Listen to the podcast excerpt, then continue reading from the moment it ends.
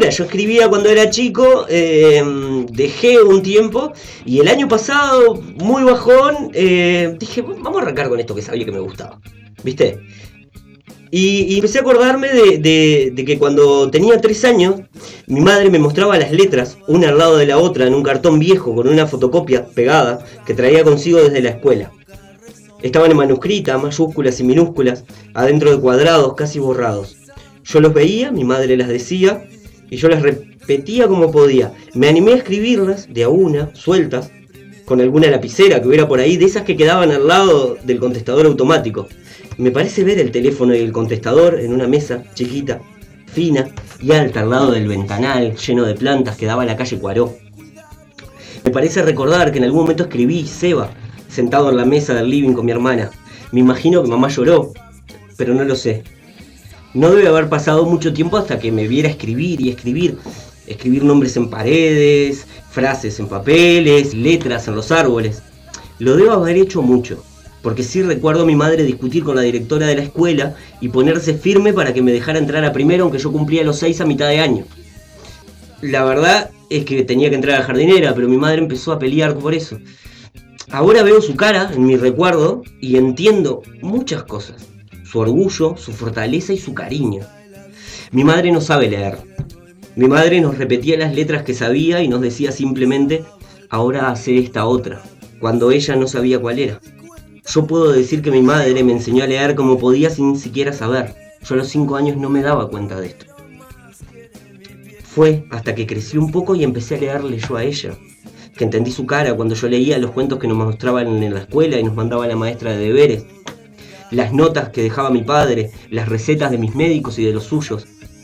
Y más acá en el tiempo, las películas en inglés, cuando encontrábamos una película subtitulada, en el cable la veíamos juntos y yo leía todos los diálogos.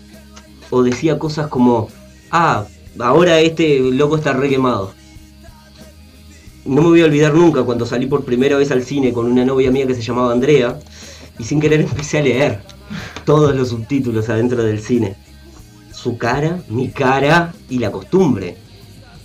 Me odió durante el resto de la película hasta que salimos y le pude explicar. Pasaron más de 20 años de esto, desde que entré a la escuela.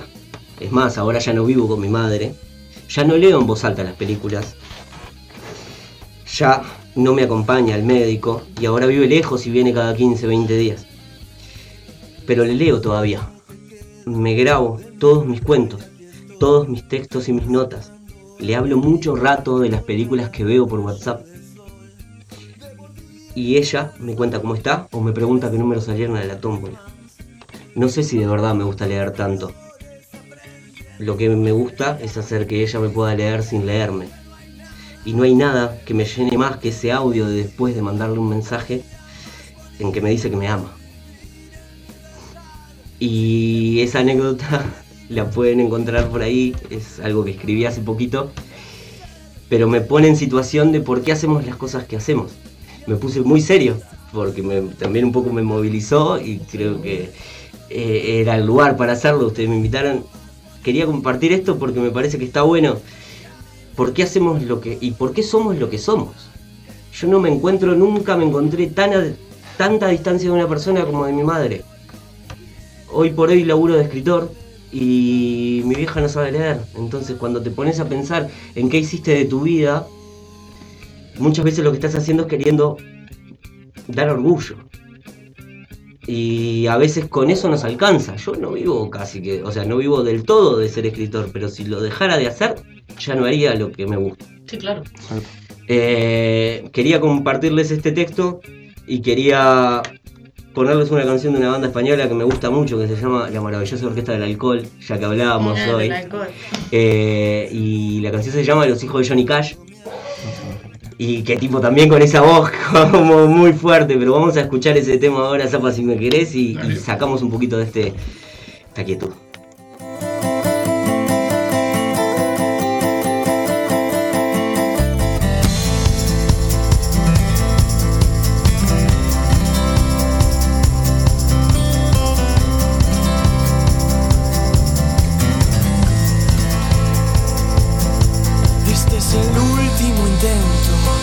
si lo siento, lo llevas dentro, todo lo que nunca podrás ser.